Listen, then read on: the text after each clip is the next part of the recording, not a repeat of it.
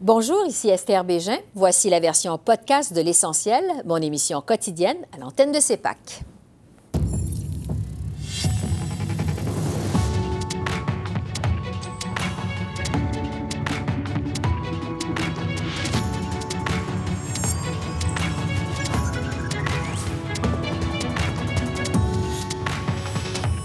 Ce soir, la ministre des Affaires étrangères Mélanie Joly convoque un front commun féminin contre le régime iranien. Quel rôle pour le Canada en Iran? L'iranologue Anie Ziaei répond à nos questions. La commission d'enquête sur l'état d'urgence, l'inflation, le nouveau cabinet de François Legault à Québec. On revient sur les dossiers chauds de la semaine avec notre panel d'analystes. Le Bloc québécois revient à la charge pour couper les liens avec la monarchie. Y a-t-il un appétit au Canada pour rouvrir le dossier constitutionnel? L'avis du constitutionnaliste Benoît Pelletier. Bonsoir, Mesdames, Messieurs. Le Canada hausse le ton face à la répression meurtrière de l'Iran. La ministre des Affaires étrangères, Mélanie Joly, a rencontré une coalition de femmes ministres d'un peu partout sur la planète pour faire monter la pression sur Téhéran. Le gouvernement canadien a sanctionné 42 personnes et 12 entités iraniennes depuis un mois.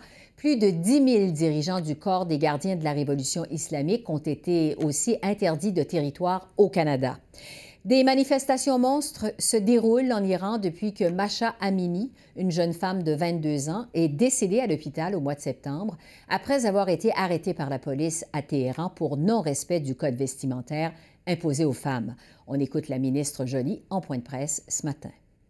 Le Canada condamne la discrimination et la violence fondées sur le genre qui sont et ont été pratiquées par le régime iranien depuis sa création. Nous condamnons également toutes les atteintes aux droits de la personne commises par le régime iranien. Et bien entendu, nous allons continuer à imposer des sanctions contre les personnes et les entités qui ont participé à la violation des droits de la personne ou qui les ont rendus possibles. On ne restera pas les bras croisés. On ne restera pas les bras croisés, dit la ministre Joly. Et justement, pour parler du rôle du Canada en Iran, je retrouve Anei Ziaï, qui est politologue, iranologue et chercheuse à la chaire Raoul Dandurand de l'Université du Québec à Montréal. Bonsoir, Madame Ziaï. Bonsoir. Je vous demanderai d'abord, euh, quelle est votre première réaction face aux sanctions annoncées par le Canada jusqu'à maintenant envers l'Iran? Bah, écoutez, je pense que c'était très attendu, surtout de la part de la communauté iranienne au Canada, mais aussi du peuple iranien qui s'attend évidemment à des actes très concrets de la part des pays occidentaux et surtout des défenseurs des droits humains et des démocrates par rapport à ce qui se passe actuellement en Iran et depuis maintenant plusieurs semaines. Oui, parce qu'on peut se demander si c'est seulement symbolique ou est-ce que ça peut vraiment avoir un impact? Qu'est-ce que vous en pensez?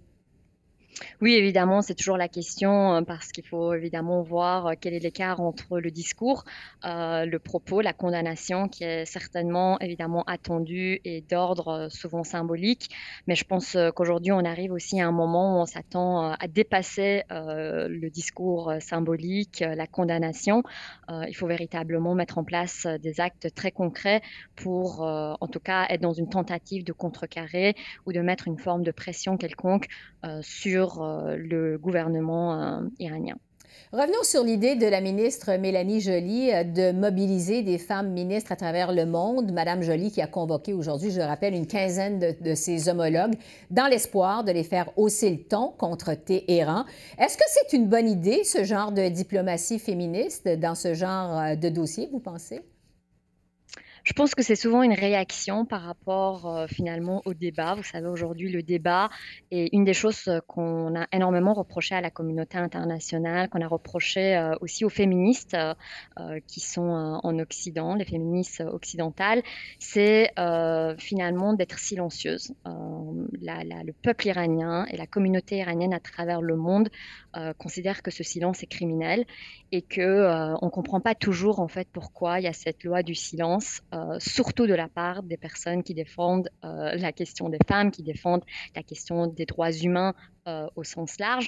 Et je pense que la en tout cas la proposition de notre ministre démontre aussi peut-être une réaction vis-à-vis de ça, en disant attention, il y a quelque chose qu'il faut faire, il y a une attente qui, est, qui est demandée, et évidemment, on demande à, briser ce silence et à, à vraiment prendre position et, et en tout cas de donner un signe fort, un message fort. C'est aussi un petit peu ce qu'on attend de la part de, de ces femmes et qui occupent surtout des postes importants à travers le monde. Oui. En plus des sanctions qui ont été annoncées jusqu'à maintenant, de ces efforts diplomatiques euh, qui sont faits par la ministre Mélanie Joly, est-ce que le Canada peut en faire plus pour aider les femmes qui protestent en Iran? Vous savez, oui, je pense qu'il y a toujours plus à faire, mais il faut voir aussi qu'est-ce qui fonctionne véritablement parce que ça fait des années, vous savez, qu'il y a des sanctions économiques qui pèsent sur, sur un pays comme l'Iran. Est-ce que ça a pu les empêcher finalement de faire ce qu'ils sont en train de faire? Est-ce que ça a pu diminuer la répression étatique? Force est de constater que non, malgré les sanctions économiques existantes depuis plusieurs années, malgré le fait que l'Iran est, un État paria depuis finalement la prise d'otage euh, de l'ambassade américaine. Là, on, parle d'il y a plus de 40 ans. On voit que malgré finalement les différentes prises de position, les différentes condamnations euh, que la communauté internationale a pu faire, finalement, nous avons en place un État qui agit en fait euh, à son bon vouloir et que la vraie question qu'on on pourrait se poser, c'est pourquoi en fait finalement ces sanctions économiques, symboliques, n'importe quel type d'action, pourquoi en fait ça ne fonctionne fonctionne pas. Parce que maintenant, on peut faire un comparable avec euh, ce qui s'est passé avant. Vous savez, ce n'est pas la première fois que euh, le gouvernement iranien réprime son peuple. Ce n'est pas la première fois qu'il y a un déploiement de cette répression euh, brutale. Et ce n'est pas non plus la première fois que la, communauté internationale condamne l'Iran. Ouais.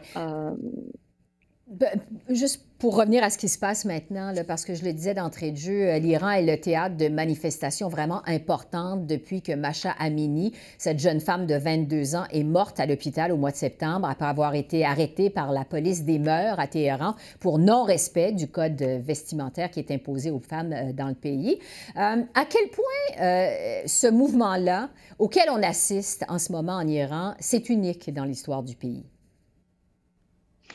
Je pense que c'est unique euh, dans le sens de sa portée universelle. Euh, je pense que c'est unique parce que ça réussit en fait à, à, relier, si vous voulez, à croiser euh, différentes factions de la population, différents groupes d'individus. Vous avez à la fois dans, ces manifestants des étudiants, des activistes, des militants, des artistes. vous avez toute la classe ouvrière qui a rejoint le mouvement. Évidemment, les étudiants sont un moteur euh, étant donné que c'est une population jeune, vous avez des lycéens, des, collégiennes euh, qui, euh, portent évidemment aussi le message. Donc je pense que le fait que ce soit un mouvement qui finalement, qui démontre finalement un mécontentement très généralisé et qui vient rallier aussi différentes générations, en ce sens-là où il y a des particularités à noter. Et puis je pense qu'au-delà de la question du port du voile obligatoire, on touche véritablement ici des questions à portée universelle, les libertés les plus fondamentales, les droits humains. Euh, et c'est en ce sens, je pense aussi que ça vient rejoindre euh, une responsabilité qui est partagée euh, avec la communauté internationale. Oui. Il nous reste quelques secondes. Euh, la répression du régime contre les manifestantes et les manifestants, on le sait, a été brutale jusqu'à maintenant. Au moins 122 euh, morts selon des groupes humanitaires, dont au moins 23 enfants âgés de 11 à 17 ans, selon Amnesty International. si la pression continue sur le régime iranien, est-ce que vous pensez que le régime va devoir finalement faire des concessions ou si cette répression va se poursuivre ou même s'intensifier assez rapidement. Malheureusement, ce qu'on a pu voir dans le passé, c'est que à chaque fois quand il y a eu ce type de mobilisation, euh, la première réponse a toujours été euh, une répression directe, physique et sans équivoque. Euh, je pense qu'il y a véritablement une impuissance aujourd'hui de faire pression sur l'État iranien. J'espère personnellement que je me trompe, mais j'ai l'impression que finalement on ne parvient pas à mettre quelconque pression sur, sur un État dont la réponse a souvent été la répression. Je pense que malheureusement, et on le voit depuis maintenant des semaines, et, et, ça va être un petit peu le cas dans les, dans les jours et les semaines qui viennent, la répression évidemment se montre de plus en plus brutale. Vous savez, la prison mmh. d'Evin, où il y a énormément d'activistes et, et, des prisonniers d'opinion et des prisonniers politiques, a été incendiée. On a entendu des coups de, coups de feu.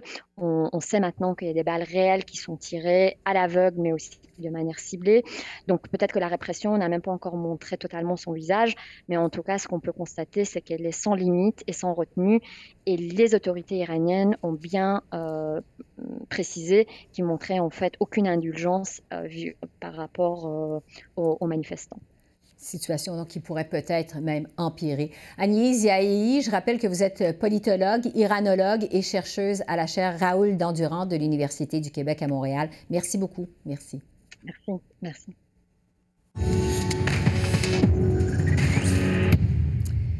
C'est maintenant le moment d'analyser les dossiers chauds de la semaine à Ottawa. Et pour ce faire, on a réuni un panel composé de deux journalistes et d'une politologue. Alors, Joël Denis Bellavance, Maura Forrest et Geneviève Tellier. Bonsoir à vous trois.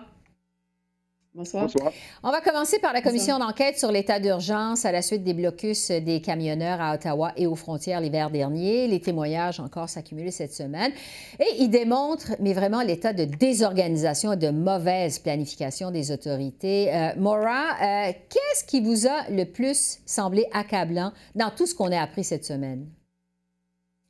On a beaucoup appris cette semaine, par exemple, déjà, mais euh, je dirais qu'il y a deux choses qui m'ont vraiment marqué. Euh, premièrement, c'est qu'on entend de plus en plus de témoignages qui suggèrent que le service de police d'Ottawa ont pu savoir ce qui s'en venait. Rappelons que pendant des mois, euh, le service de police d'Ottawa, incluant l'ancien chef Peter Slowly, insistait qu'il n'y avait aucune manière pour euh, le service de police de savoir que les manifestants allaient demeurer à Ottawa plus de, la première fin de semaine. Mais là, on reçoit des, rapports de, euh, de, la police de l'Ontario qui disaient qu'ils avaient de, l'intelligence qui suggérait que euh, les manifestants allaient euh, rester beaucoup plus longtemps.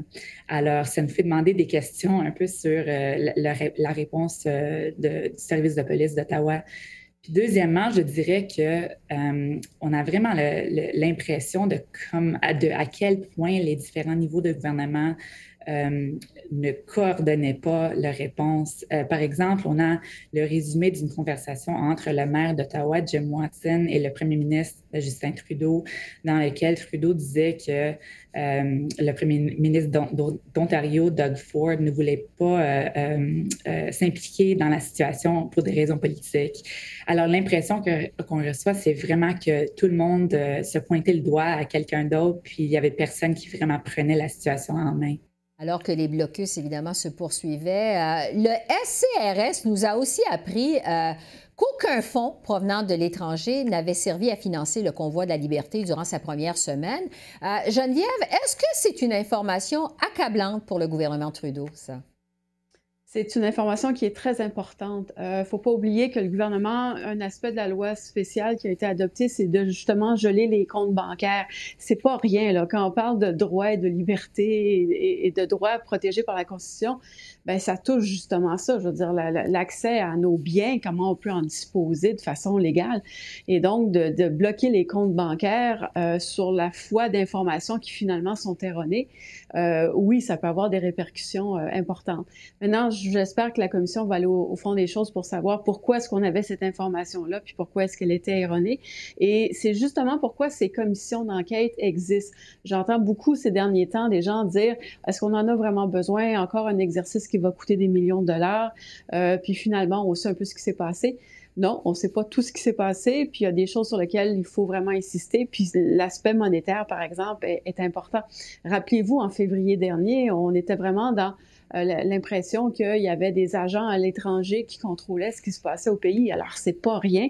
Et donc, j'espère que la commission va pouvoir s'attarder longuement sur cet aspect-là parce que ça a été un enjeu majeur euh, des événements de janvier et février dernier. Autre information troublante pour le gouvernement Trudeau, c'est celle concernant le chemin Roxham au Québec. Euh, un contributeur du Parti libéral du Canada aurait reçu 28 millions de dollars en contrat sans appel d'offres euh, dans la foulée de l'accueil des migrants euh, illégaux qui traversent la frontière par le chemin Roxham. Joël Denis, vous avez écrit là-dessus cette semaine. Jusqu'à quel point c'est embarrassant pour le gouvernement, ça? Dans une certaine mesure, ça l'est, parce que, bon, mais on le sait que ce, développeur libéral, Pierre est un homme d'affaires important à la région de Granby. Il possède l'essentiel de tous les terrains près du chemin Roxham, ou pas frontalier de Saint-Bernard-la-Colle. Donc, mais il faut dire aussi que d'un autre côté, le gouvernement ne savait plus sur quel pied danser pour traiter le nombre d'immigrants qui rentraient de façon irrégulière de façon plus importante que jamais. Donc, il fallait les traiter adéquatement. Et finalement, ce sont les douaniers qui sont allés frapper à la porte de, la, M. Euh, Pierre pour lui demander est-ce qu'il pouvait utiliser les terrains. Et ensuite, par la suite, il y a eu des négociations en bonne et due forme qui ont été lancées entre les entreprises de M. Gay et le gouvernement fédéral. La facture est quand même assez élevée, 28 millions, on se demande ma foi, il n'y a pas d'autre moyen euh, d'accueillir ces gens-là de façon euh, digne, tout en respectant euh, leurs droits, mais aussi en respectant le pouvoir de payer des contribuables. Évidemment, ça ajoute un peu à la controverse du chemin Roxham et ça nuit évidemment euh, je pense, aux efforts du gouvernement Trudeau de démontrer qu'il a tout fait dans son possible pour mieux gérer cette situation. Oui, il fallait un petit peu plus vite. Je veux vous entendre sur l'inflation parce qu'on a eu les nouveaux chiffres euh, cette semaine. Chiffres qui démontrent une baisse de l'inflation, mais vraiment très légère. Euh, il y a la ministre des Finances, Chrystia Freeland, et le premier ministre Trudeau aussi, qui se sont montrés, je dirais, plus pessimistes par rapport à l'état de l'économie canadienne. les deux ont prévenu que le Canada, bon, se prépare à affronter des zones de turbulence économique. Les experts parlent de plus en plus de récession. Geneviève, euh, jusqu'à quel point ça changerait la donne à Ottawa si le Canada tombait en récession? Ah, ça va beaucoup changer la donne parce que l'aspect économique, mais premièrement, c'est la préoccupation de la majorité des Canadiens, là, c'est directement dans notre portefeuille, mais c'est aussi l'aspect sur lequel Pierre Poilievre euh, martèle constamment son discours. Alors, il veut se présenter comme étant la personne qui peut régler les problèmes économiques. Puis par ailleurs, Justin Trudeau, ça n'a jamais été son point fort non plus, l'économie. On n'a jamais senti que M. Trudeau était vraiment préoccupé par des questions d'enjeux budgétaires, euh, de relance économique et tout ça. Et là, ça va être à Christian Freeland de faire ses preuves qu'elle n'a peut-être pas encore faites, mais déjà cette semaine, on entendait des choses nouvelles de sa part, euh, peut-être un petit peu plus de rigueur budgétaire. On a aussi annoncé des investissements un peu économiques, euh, un peu à, gauche, à droite, j'allais dire, là, mm-hmm. au pays. Euh, et donc, on, voit déjà la préoccupation du gouvernement. Mais très certainement, ça va venir changer la dynamique, à mon avis, si effectivement il y a la récession. Parce que la ministre Freeland semble mettre la table pour sa prochaine mise à jour économique. Maura, à quoi on peut s'attendre et quand?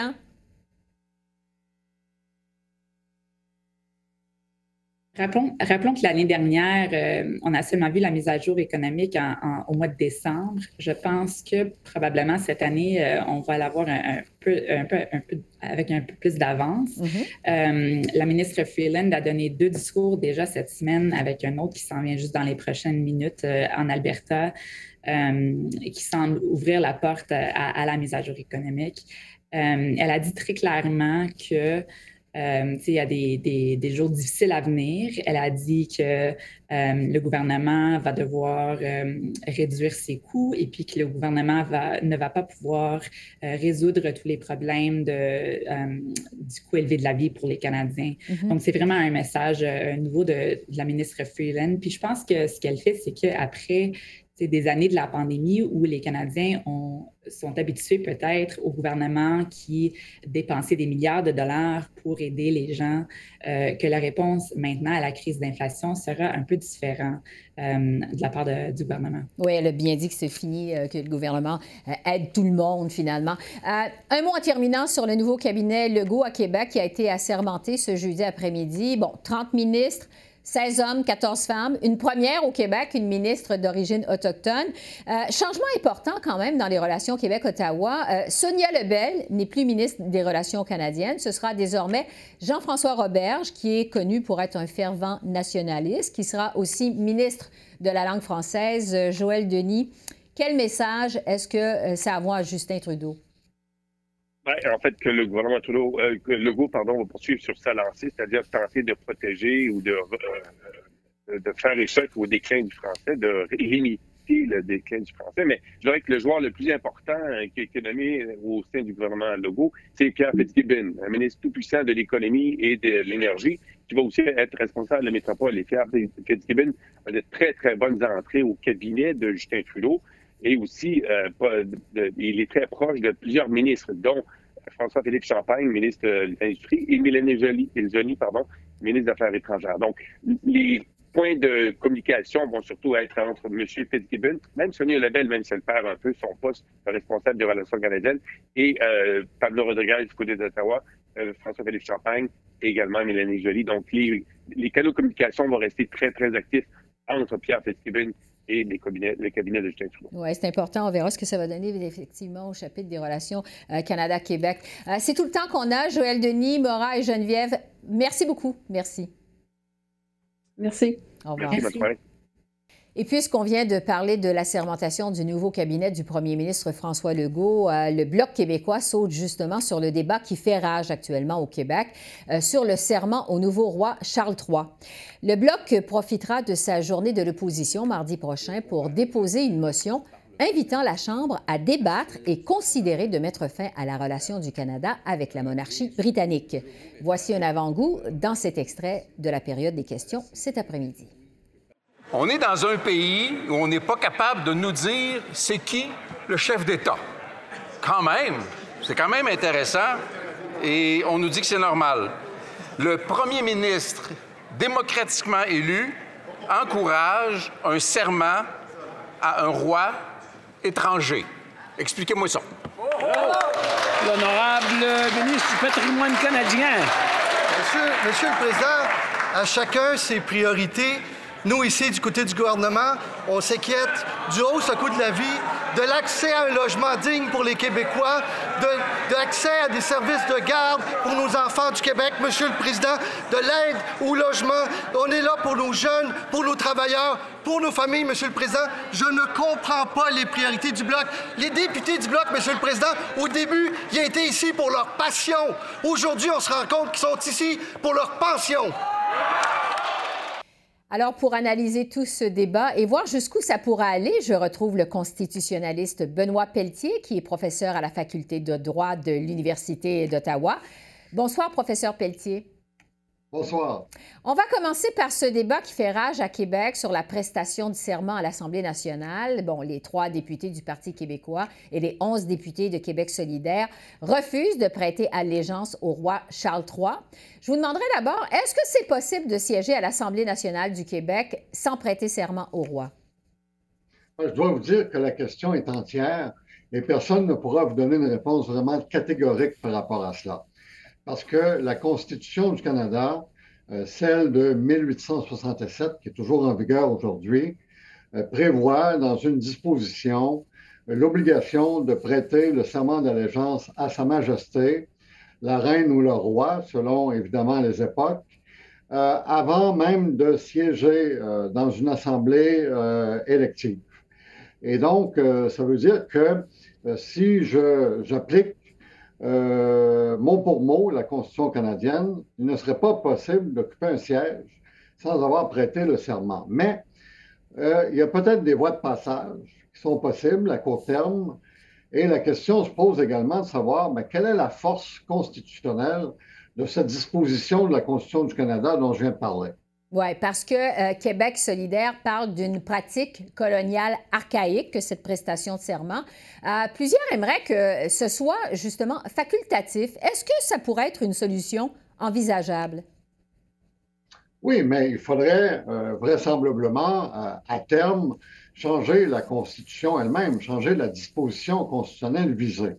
Et là, il y a deux thèses qui s'opposent dans le domaine juridique euh, il y a euh, la première thèse qui veut qu'il soit possible pour l'Assemblée nationale, par une loi, et là, je ne parle pas d'une motion, mais je parle d'une loi, euh, de modifier unilatéralement la Constitution canadienne par rapport au serment d'allégeance.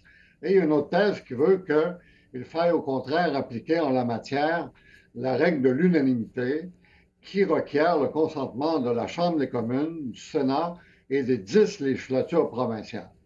Alors, en d'autres mots, il y a une thèse qui est euh, moins exigeante et puis il y a une thèse qui est plus exigeante. Et mhm. entre les deux, ben, il est très difficile de savoir qu'est-ce que les tribunaux décideraient s'ils étaient saisis de la question, et surtout la Cour suprême du Canada. Il faudrait que ce soit testé devant les tribunaux au préalable. Ça m'amène à vous euh, parler de la réaction du premier ministre Trudeau qui a été interpellé sur cette question cette semaine. M. Trudeau qui a émis deux différentes positions. Il a commencé par dire que l'Assemblée nationale est libre de décider comment elle veut organiser son processus euh, d'assermentation. Mais tout de suite après, le premier ministre a affirmé ne pas vouloir faire de spéculation euh, là-dessus. Qu'est-ce que vous avez pensé de la réaction du premier ministre Trudeau à ce débat au Québec? Ah, sa réaction témoigne bien de l'ambiguïté qui règne en ce moment sur le sujet. Comme je l'ai dit d'entrée de jeu, euh, au cours de notre entrevue d'aujourd'hui, euh, il n'y a personne qui peut vous donner une réponse claire ou définitive sur, euh, sur la question.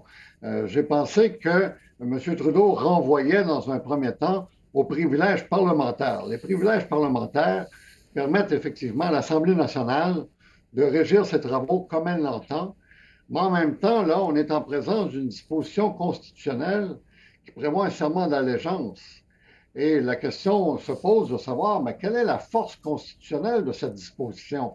Et il y a probablement de vos auditeurs et de vos auditrices qui vont se demander, mais comment se fait-il qu'on discute de la force constitutionnelle d'une disposition qui est dans la Constitution? Ben, c'est parce que les dispositions de la Constitution n'ont pas toutes la même autorité et elles ne sont pas toutes modifiables de la même façon. Et là, nous sommes peut-être ici en présence d'une disposition qui est modifiable par l'Assemblée nationale agissant seule, mais je ne peux pas être certain, je ne peux pas être catégorique là-dessus. Comme je vous l'ai dit, il y a une autre thèse qui, elle, va dans le sens de l'application de la règle de l'unanimité. Bon, euh, parlons de la démarche du Bloc québécois euh, maintenant, parce qu'on l'a vu, le Bloc veut profiter de sa journée de l'opposition mardi prochain pour euh, présenter une motion qui vise à couper les liens avec la monarchie. Qu'est-ce que vous en pensez de cette motion? Ça pourra aller jusqu'où? Je ne pense pas que la motion va aller très loin à ce stade-ci.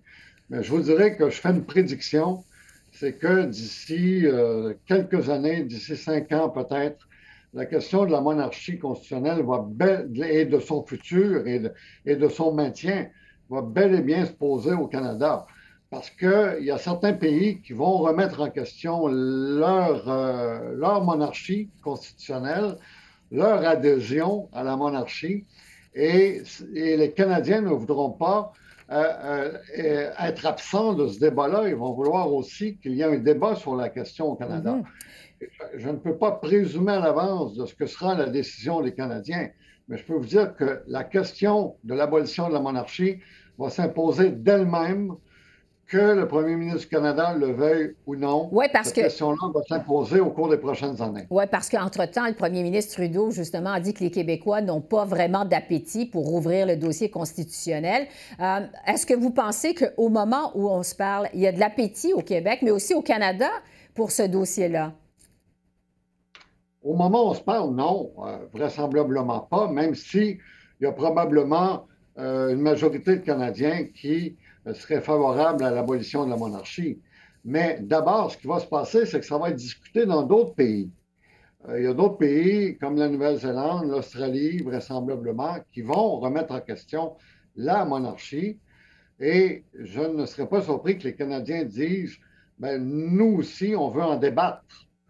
Euh, et peut-être que même il y aura la, tenue d'un référendum au Canada sur cette question-là. À tout événement, euh, c'est une question qui, euh, je pense, va susciter de l'intérêt. Si elle ne suscite pas d'appétit pour la réouverture du dossier constitutionnel, au moins elle va susciter de l'intérêt, l'intérêt d'en débattre de la part des Canadiens. Hmm, donc, ça va être à suivre. Euh, Benoît Pelletier, professeur à la Faculté de droit de l'Université d'Ottawa, merci beaucoup pour vos lumières. Très apprécié, très intéressant. Ça fait plaisir. Merci, au revoir. Alors voilà, c'est comme ça qu'on a vu l'essentiel de l'actualité de ce jeudi 20 octobre sur la colline parlementaire à Ottawa. Esther Bégin qui vous remercie d'être à l'antenne de CEPAC, la chaîne d'affaires publiques par câble. Je vous souhaite une excellente fin de soirée et je vous dis à demain. Au revoir.